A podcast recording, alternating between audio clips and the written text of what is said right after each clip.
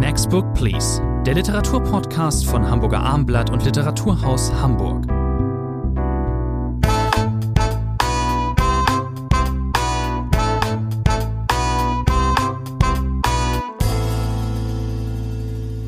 Die neue Folge bei mir, Thomas André, ist äh, Rainer Moritz im Podcast-Studio des Abendblatts. Ähm, ja, erste Folge 2024. Wir haben uns heute entschieden für Bernhard Schlinks neuen Roman Das späte Leben, erschienen bei Diogenes, für Naviak Corneliussens das äh, Tal, wie heißt es nochmal, Herr Moritz? Das Tal der Blumen. Das Tal der Blumen. Ich hätte das Tal der Blumen, genau ähm, erschienen bei BTB und für Nathan Hills neuen Roman Wellness erschienen im Pieper Verlag. Wollen wir mit Herrn Schlink anfangen, Herr Moritz?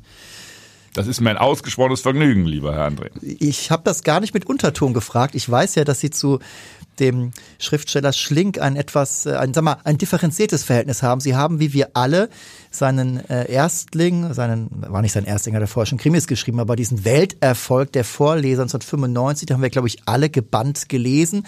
Danach war es eine Berg- und Talfahrt in der Rezeption, zumindest bei uns, bei Ihnen insbesondere. Sie haben nicht alles so richtig toll gefunden, was äh, Bernhard Schlink in den letzten Jahrzehnten vorgelegt hat. Ähm, ja, fangen Sie mal an. Was, es ist eine ungewöhnliche Karriere. Man muss an Bernhard Schlink wirklich erinnern. Sie haben es gerade gesagt, der Jurist, der Jura-Professor, der damals dann eben einen der ganz, ganz wenigen großen Welterfolge der deutschen Literatur hinbekommen hat. Oprah mit dem Vorleser. wurde es vorgestellt. Genau, wollte ich sagen. In Amerika äh, ein, Riesen, ein Buch, das mir immer noch gut gefällt. Es gibt mittlerweile auch Kritiker, die davon etwas abrücken und sagen, sie seien äh, was aufgesessen. Das sei auch kein so tolles Buch, ja verfilmt worden auch. Ich stehe weiterhin, ich habe es damals auch äh, für die Weltwoche, als das noch eine andere Zeitschrift war, rezensiert äh, in der Schweiz. Und danach hat Bernhard Schick viele Bücher geschrieben, Erzählungsbände, Romane, Romane äh, geschrieben, äh, die mir nicht alle hundertprozentig gefallen haben, aber so ist es nun mal. Diesmal haben wir, man denkt erst, es sei autobiografisch, was es nicht zwingend äh, wohl ist. Äh, Martin, so heißt die Hauptfigur, 76 Jahre alt, ein Jurist, verheiratet seit zwölf Jahren mit einer deutlich äh, jüngeren Frau. 43 wird sie im Laufe des Romans und die beiden haben auch noch ein Kind bekommen, den sechsjährigen David und der Roman setzt sozusagen mit einem Schock ein. Äh, wir kennen dieses Motiv übrigens interessanterweise äh, vom Schweizer Pascal de Mercier, Peter Biri, das Gewicht der Worte. Und wir kennen es von, Entschuldigung, von, äh, haben wir ja auch besprochen, von ähm, Mirko Bonets ähm, Alle ungezählten Sterne. Genau, haben wir kurz erst besprochen, ja. Diagnose, ein Arztgang von Martin Beich, Bauchspeicheldrüsenkrebs, äh, eine der schlimmsten äh, Krebsformen. Und der Arzt sagt ganz klar, die Lebenserwartung sechs Monate wahrscheinlich die Schmerzen werden zunehmen. Das ist, wenn man so will, die Ausgangssituation von Bernhard Schlings Roman Das späte Leben. Also man darf erwarten, eine Auseinandersetzung natürlich mit dem Tod, mit dem Leben, mit dieser besonderen Konstellation äh, der deutlich jüngeren Frau, des Kindes.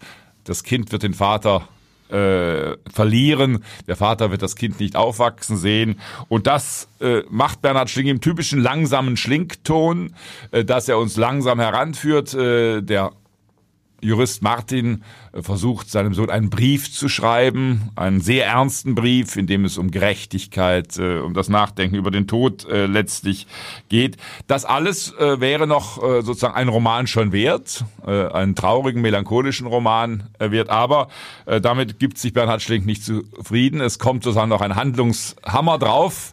Er erfährt, dass seine Frau Ulla eine Affäre hat und er reißt diese Affäre quasi hinterher, spürt diesen Mann auf auf. Und das gibt dem Roman natürlich eine ganz andere Färbung. Ein paar Spannungseffekte noch. Es gibt noch eine zweite, einen zweiten Moment. Ähm, da ist Martin damit beschäftigt, etwas in Ullas Vergangenheit zu klären. Da verraten wir jetzt nicht, ja. um was es genau geht. Also es gibt dann eben noch einen Spannungsaufbau, eine gewisse Dramaturgie. Man muss erstmal festhalten, dass natürlich dieses Setting, diese Setzung, die ist das kann melodramatisch werden, auch, auch kitschig. Man weiß natürlich, es wird jetzt sehr gefühlvoll zugehen. Ähm, da ist dieses Kind beteiligt. Ähm, das ist alles äh, ein sehr emotionales Unterfangen. Und ich finde, das äh, muss ich erst mal sagen, dass Bernhard Schlink das wunderbar löst. Es ist ein Roman, der ist kaum kitschig, äh, geht, geht an der Melodramatik auch relativ stark vorbei. Ich habe hab mich da nicht, wurde davon nichts gestört. Es ist ein natürlich ein nachdenklich machender Roman auch, wie werde ich, wie würde ich reagieren in Kenntnis meines nahenden Todes. Martin macht sich da als rationaler Mensch sehr viele Gedanken. Sie haben diese Briefe angesprochen. Er und seine Frau nennen sie mal die Rasierbriefe. Das ist ja so, ein Vater bringt seinem Sohn eigentlich bei, wie wirst du dich mal rasieren? Aber darüber, wie macht man das? Aber das lässt er eben aus. Hat Ihr Vater Ihnen das beigebracht, Herr André? Ich weiß es gar nicht mehr. Ich, bei mir kann ich das verneinen. Ich glaube, bei mir war es auch nicht wirklich so. Das haben wir uns, glaube ich, in der Peer Group, in uns, wir Jugendliche, die wir damals waren, selbst erklärt. Sind ich Sie Nassrasierer, Herr André? Sie schauen mich gerade an. Ich bin eher selten, selten, Rasi selten ich Rasierer. Sagen. Ich habe früher mal nass rasiert. Vielleicht soll ich wieder damit anfangen. Ja, es ist so, dass diese Briefe, man muss, äh, man kann die auch langweilig finden oder gravitätisch und man kann auch, vielleicht könnte auch sagen, der sucht sich ja die ganz falschen Themen aus.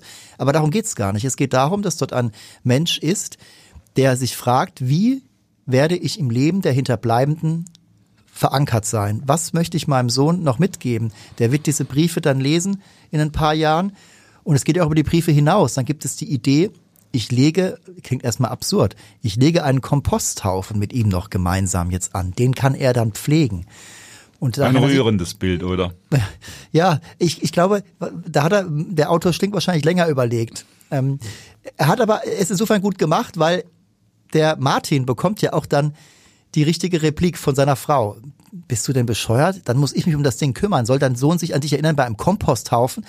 Man merkt also in dem Punkt auch, dass, ist, dass Martin natürlich auch etwas überfordert ist. Es ist nicht so leicht, dann dort einen Weg zu finden bei einem Sechsjährigen.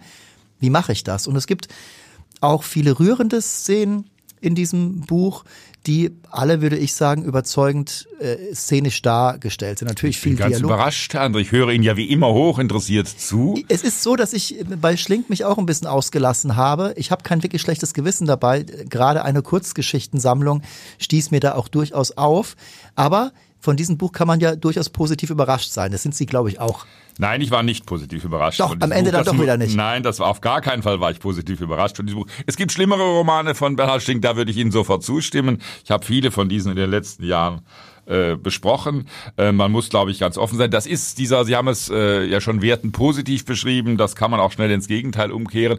Es ist ein äh, sehr langsamer, wie immer auch etwas altbacken wirkender erzählt und das gehört zu Bernhard ja, Schlink. Das ist der äh, Erzählstil. das ist sein Erzählstil. Es ist natürlich ein Buch, das kitschige Szenen hat über äh, seine Frau, er hat ja auch immer noch Sex mit ihr, aber da hat sich Bernhard Schlink diesmal Gott sei Dank zurückgehalten, das weil das kann er gar nicht. Spreche ich jetzt nicht an. Sah sie ihn jetzt an, Komma, mit den Augen und mit dem Herzen. Allein das ist schon wieder einer der rührenden Sätze dieses Buches. Hatte ich vergessen. Hätte ich mir auch angestreichen Und es ist können. natürlich, das ist das Problem des Erzählers Bernhard Schick. Er möchte gern von äh, diesen Dingen erzählen. Er hat natürlich die Perspektive äh, des alten Mannes. Das ist ungefähr auch das Alter, in dem Bernhard Schlink äh, sich befindet. Das funktioniert noch ganz gut. Aber sobald er sich sozusagen bemüht, diese Kinderperspektive äh, einzunehmen, sich diesem Kontakt anzunähern. Dann, Sie haben gravitätisch äh, gesagt, die beiden gehen ins Museum. Was macht der 76er? Er erklärt dem Sechsjährigen. Der andere, Sie haben auch Kinder, werden das auch bald erleben. Erklärt die mythologische Hintergründe, äh, was es kunstgeschichtlich mit diesen Bildern auf sich. Das Kind langweilt sich aus guten äh, Gründen. Äh, ich finde diese äh, Erweiterung des Plots durch die Affäre mit Ulla, seiner Ehefrau, völlig ein Quatsch äh, letztlich. Ein BMW-Fahrer natürlich, der in einem Loft wohnt. Also all das, das sind Versatzstücke, wie man sie Aber kaum das, aushält. Mich hat das ehrlich gesagt eher erleichtert, weil ich am Anfang etwas anstrengend fand, dass der 76-Jährige dann, dass es mit dem Sex dann auch trotz der Krankheit noch alles sehr, super, sehr, sehr gut läuft. Und dann nimmt, lässt er da aber selbst die Luft raus, indem dann halt deutlich gemacht wird, ja, die Frau hat sich woanders aber doch eben noch etwas. Ja, aber besucht. die Frau ist letztlich sowieso als Figur ein Schatten, äh, letztlich. Die hat also nicht wirklich Eigengewicht. Äh, ich will dieses verdeutlichen, wenn ich sage, Bernhard Schling rast immer haarscharf an der Wirklichkeit äh, vorbei. Da hat auch das Lektorat, schläft da still vor sich hin äh, bei den Jungen. Es gibt eine Szene, die ich prototypisch äh, fand. Da wird äh, Ulla 43, äh, Sie erinnern sich, es gibt äh, eine Schwarzwälder Kirschtorte. Äh, Sie kennen sich beim Backen Backen vielleicht auch ein bisschen aus wie äh, die Konsistenz einer Schwarzwälder Kirschtorte. Dann gibt es auf dieser Torte 43 Kerzen werden angebracht, im Alter von Ulla gemäß. Allein die vorstellen, wenn Sie die kleinen Geburtstagskerzen sich vorstellen, Sie kennen das von Ihren Kindern, Herr André, 43 dieser Kerzen in eine sehr weiche, cremige Schwarzwälder Kirschtorte zu verankern, ist schon eine Aufgabe. Aber es sind in diesem Buch ganz eindeutig keine dieser Geburtstagskerzen, dieser dünnen, sondern es heißt an einer Stelle, und da hat, wie gesagt, das Lektorat still vor sich hingedöst. Es sind Christbaumkerzen. Lieber André, stellen Sie sich vor, Sie Okay. stellen 43 Ist- Christbaumkerzen in eine sahnige Schwarzwälder Kirsch. Eine größere Sauerei gibt's gar nicht. Das ist äh, ein kleines Detail natürlich, aber ganz typisch, weil es dieses Versatzstück Kerzen und Kuchen nehmen will. Aber ich kümmere mich gar nicht Ich so im lausche- Detail drum, wie es ist. Ich lausche Ihnen gebannt, weil das ist mir in der Tat nicht aufgefallen. Vielleicht, weil ich vor, äh, vor zwei, drei Jahren dem Kuchen erstmal abgeschworen habe. Vielleicht soll ich wieder mehr Kuchen essen und auch mal Schwarzwälder Also machen. Sie mal den Test Dann zu Hause, mir- wär's mir 43 aufgefallen. Kerzen äh, hineinzustecken in eine Sahnetorte, Mahlzeit. Das ist, das ist wirklich sehr, sehr interessant. Naja, man, man man kann aber, äh, ich glaube, ich habe dieses Buch vom Thema her definitiv äh, gelesen. Ich bleib da auch bei meiner Meinung. Das ist, kann alles noch viel melodramatischer sein. Der sehr zurückgenommene minimalistische Stil von, von Schlink, äh, der manchmal äh, bei ihm eben nicht kunstvoll ist, sondern auch aus mangelnder Ambition rührt, den fand ich hier aber diese Zurückgenommenheit, die war hier eben am Platz. Und in dieser diese völlig außergewöhnliche Konstellation, ein alter Mann mit einem kleinen Kind, so eine ganz besondere Situation, die hat es ihm vielleicht auch ähm, vereinfacht von diesem davon zu erzählen. Also ich meine, das Thema ist schwierig, das ist äh, ein Tabuthema. Ich würde durchaus zu, es gibt Stellen, wo er das gut löst, wo er diese Gedankenwelt eben äh, ohne große Kitsch-Elemente, ohne Überschwang, philosophischen Überschwang ausrüstet. Das gibt es, diese Passagen. Ich finde diesen, diese Briefe an seinen Sohn äh, relativ unsinnig. Äh, sehr schön, auch wenn die beiden wandern gehen, erinnern Sie sich, Ja, ja. was singten Sie sofort? Es wird gesungen, als Vater und Sohn eine Wanderung unternehmen. Das Wandern ist des Müllers Lust. Auch das eine ganz aus dem tiefen Leben gegriffene Szene unserer heutigen Zeit. Der arme Sechsjährige wird mit einem alten Aber, äh, Volkslied gequält. Ja, aber äh, es ist ja nun mal, es passt ja insofern, dass als dieser Vorsänger wirklich 76 Jahre alt ist. Ich singe da auch mit 76 Jahren ich, äh, meinen Enkelkindern das Ich, Wandern ist möcht, des Müllers ich Lust möchte vor. nicht wissen, was Sie singen werden, eben, Herr eben, Moritz. eben. Also, Also, ich, ich, gebe fünf Punkte. ich bin bei, ach so, ich dachte, Sie geben drei oder vier. Ich bin bei starken sechs, Tendenz zu sieben.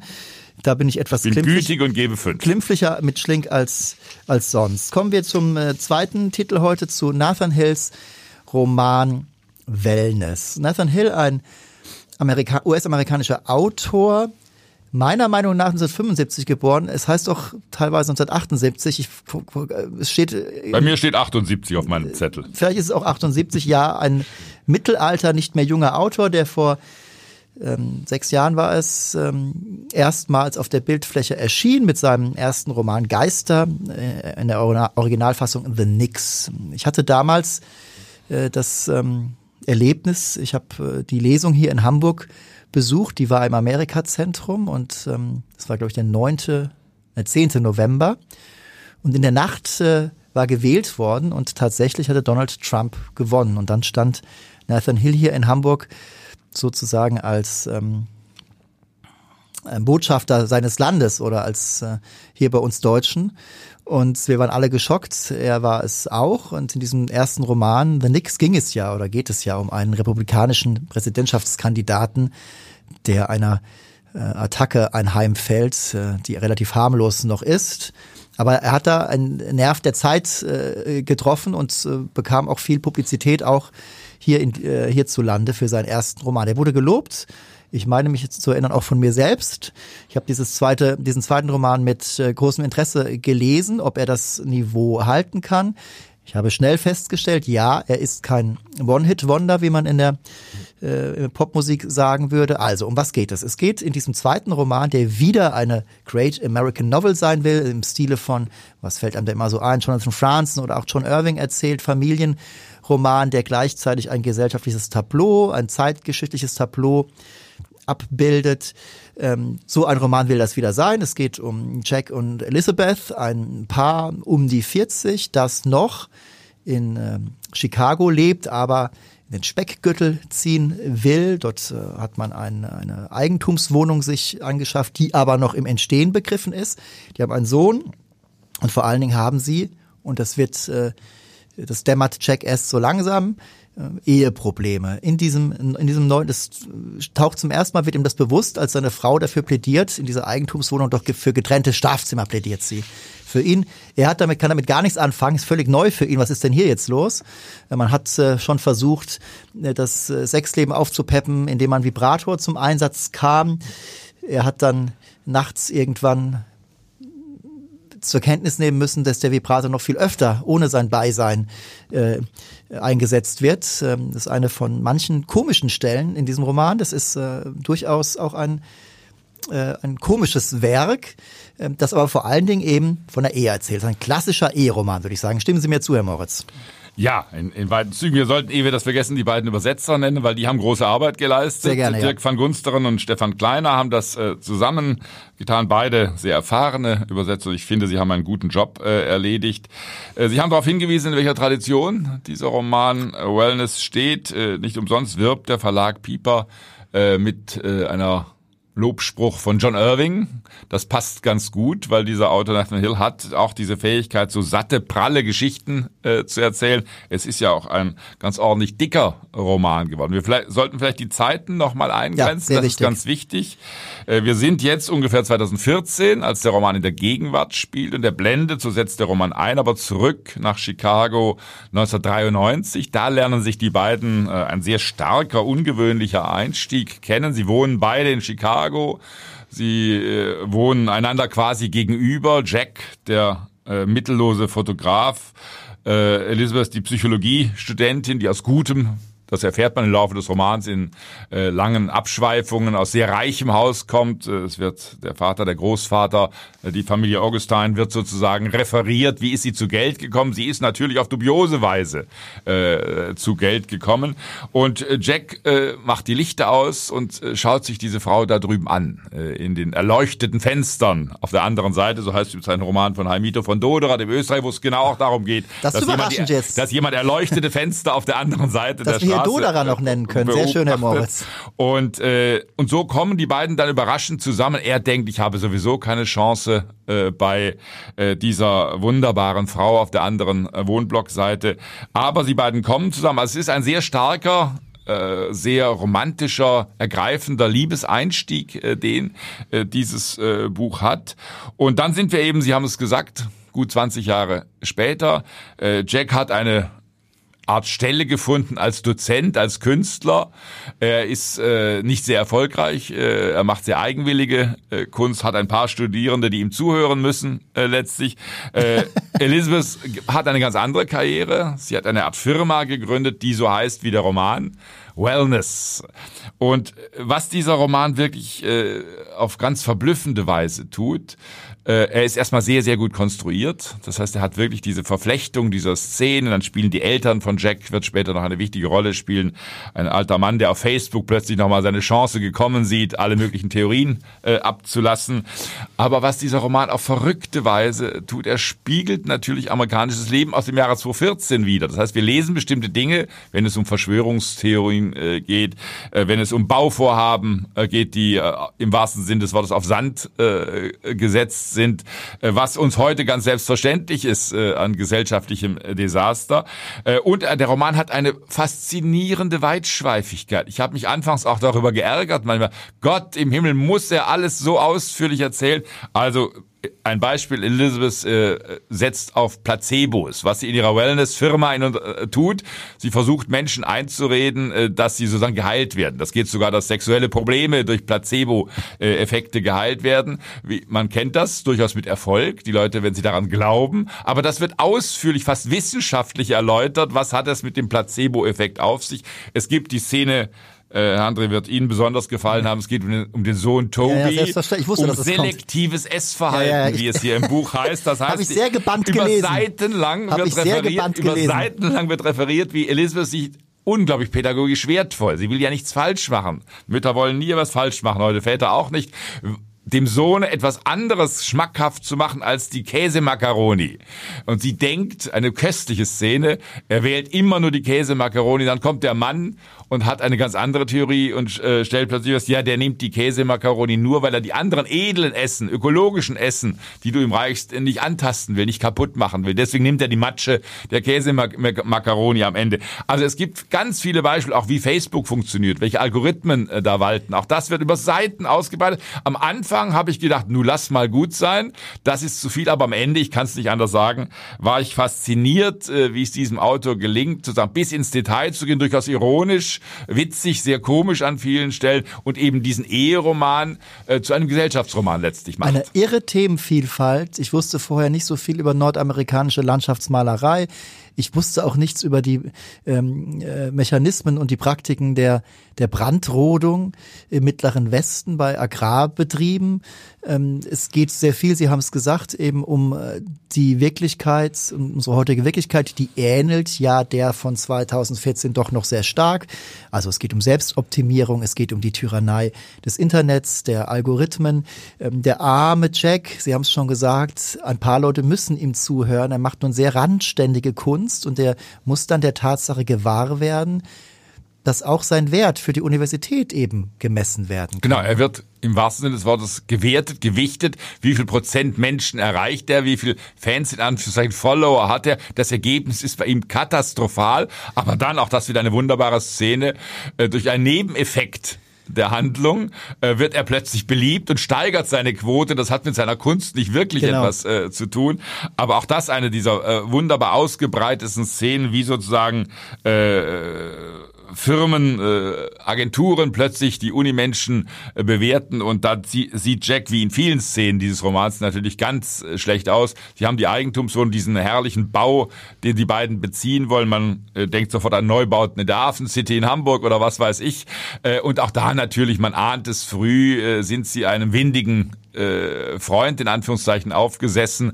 Äh, es wird alles nicht so, wie es sein soll. Es gibt finanzielle Probleme, es gibt Einwände äh, und äh, also auch man könnte Dutzende Szenen noch aufhören. Man versucht der Ehe neuen Schwung zu geben durch eine Bekannte, indem man einen Swingerclub äh, besucht.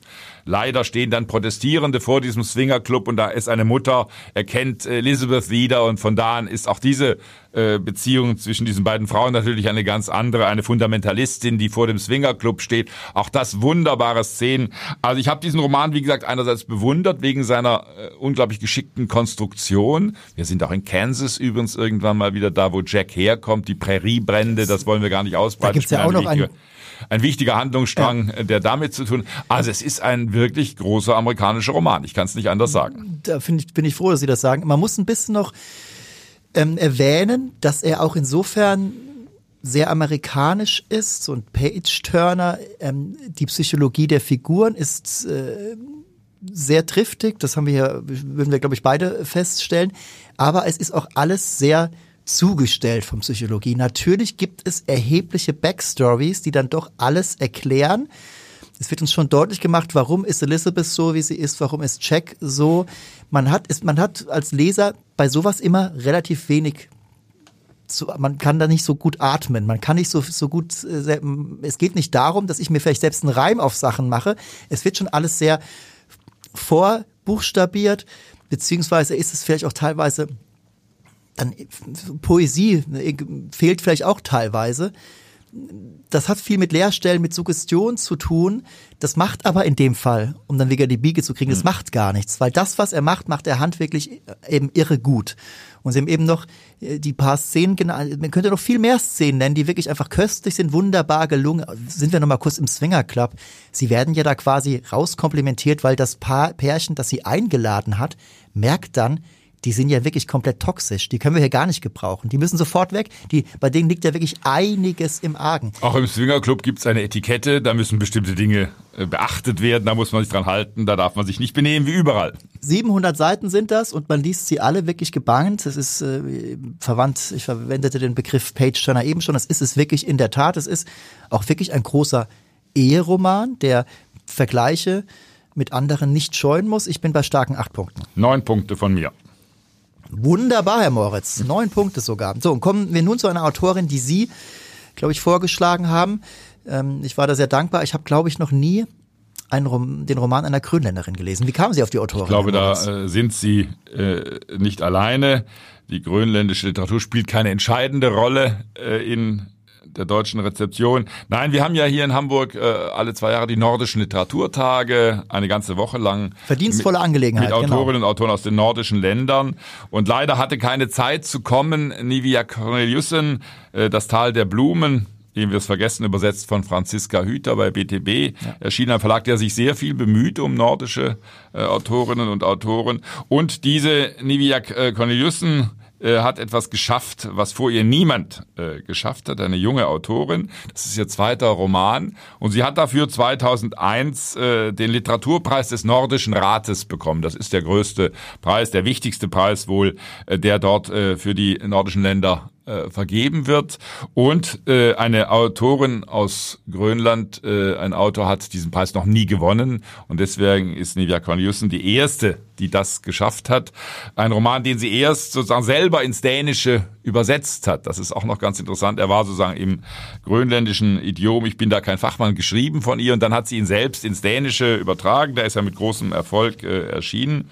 Oh, und es ist, glaube ich, äh, ein Buch, das allein deswegen reizvoll ist, weil wir in einer Gegend sind, Sie haben es gesagt, in dem wir uns auch als Leser, als Leserin nicht oft tummeln. Äh, auf Grönland, in Nuuk, der Hauptstadt, Grönlands ist die Protagonistin, eine junge Grönländerin, äh, geboren.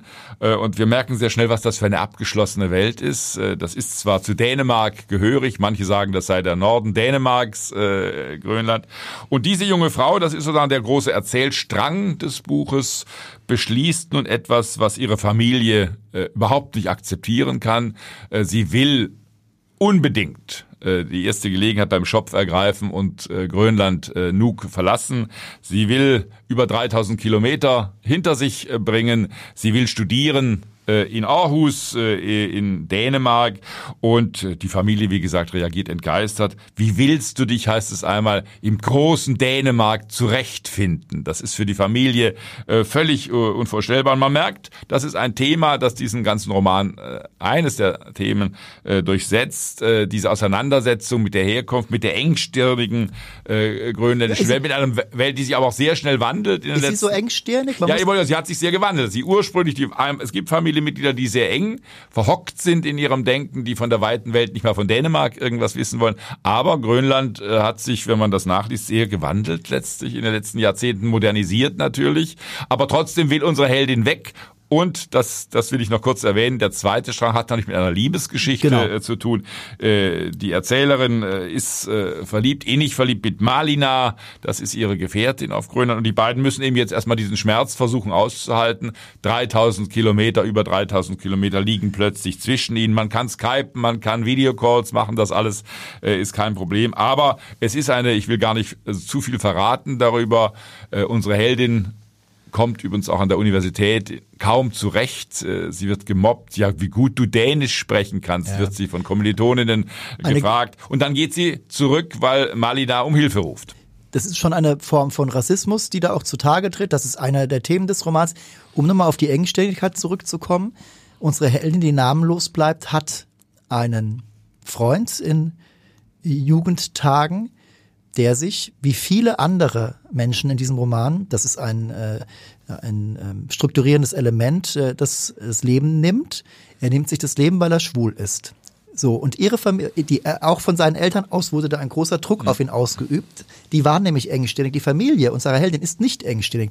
Dass sie ähm, homosexuell ist, dass sie Frauen liebt, ist überhaupt kein Thema. Es ist vollkommen normal. Also Stichwort Modernität, das ist, glaube ich, auch in, in Grönland äh, Thema wie überall auch. Es gibt da äh, Rückständige, wie die Eltern dieses mhm. ihres Freundes, aber eben auch sehr in der in der ähm, äh, heutigen Zeit angekommene Familien. Nein, diese Frauenliebe wird sehr angenommen, sofort. Das ist kein Problem. Die beiden äh, jungen Frauen werden auch gegenseitig in den Familien der anderen sofort warm aufgenommen und deswegen, das kann, können wir zumindest andeuten, äh, diese Beziehung gerät in eine schwere Krise. Das Gleichgewicht stimmt nicht mehr zwischen den beiden Frauen und das bedrückt äh, die äh, Familien äh, mindestens so sehr äh, wie die Liebenden, dass da etwas auseinandergeht. Sie haben, ich glaube, das sollten wir noch erwähnen, äh, für diesen sehr forsch erzählten Roman, der nicht, wie ich finde, äh, immer ganz frei ist von Kitsch, äh, ein Satz wie, wir schauten uns an, sie sah mit den liebsten Augen der Welt zum herunter.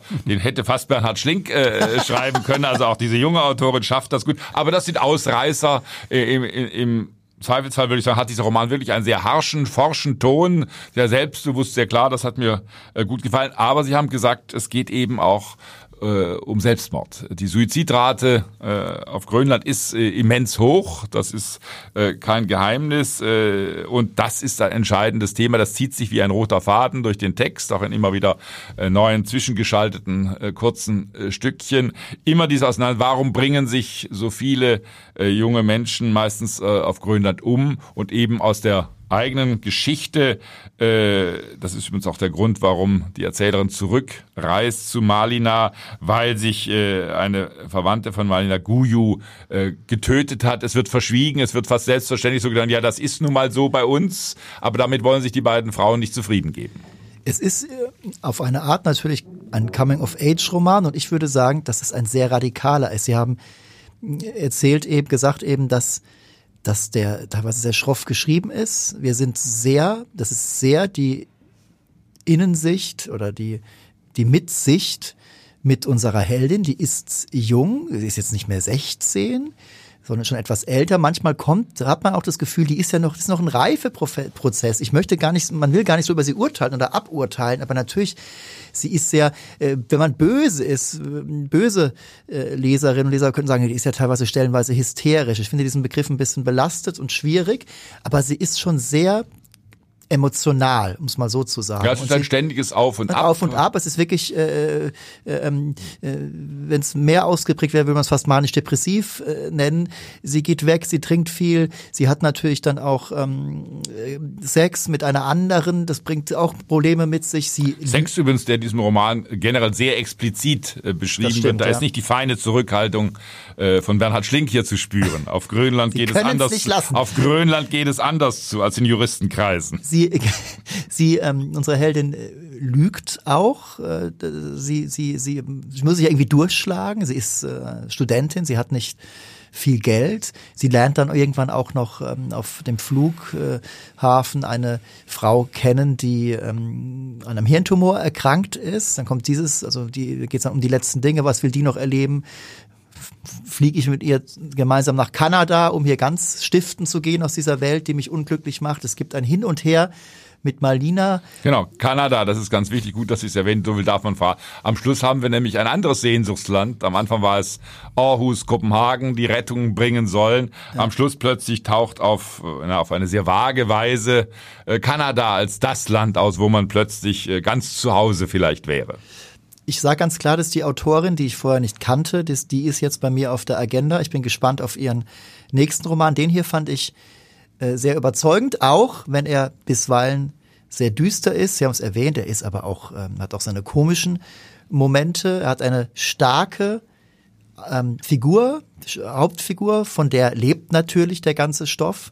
Äh, es, äh, es ist düster manchmal. Ich war neulich äh, zwei Tage in Stockholm Ach. im Winter und um 14.37 Uhr war Sonnenuntergang. Das ist schon brutal. 14.37 Uhr Sonnenuntergang und deswegen gibt es auf Grönland auch einfach äh, Dinge, die äh, mit der Region, mit der Topografie zu tun haben, mit dem Klima zu tun haben, die Düsternis vielleicht stärker äh, hervorbringen, als wenn der Roman äh, in Neapel spielen würde. Wie viele Punkte geben Sie, Herr Moritz? Sieben Punkte. Ich bin auch bei sieben Punkten. Das war, liebe Next Book Please Hörerinnen und Hörer, die neue Folge. Rainer Moritz und ich verabschieden uns und wünschen wie immer gutes Lesen.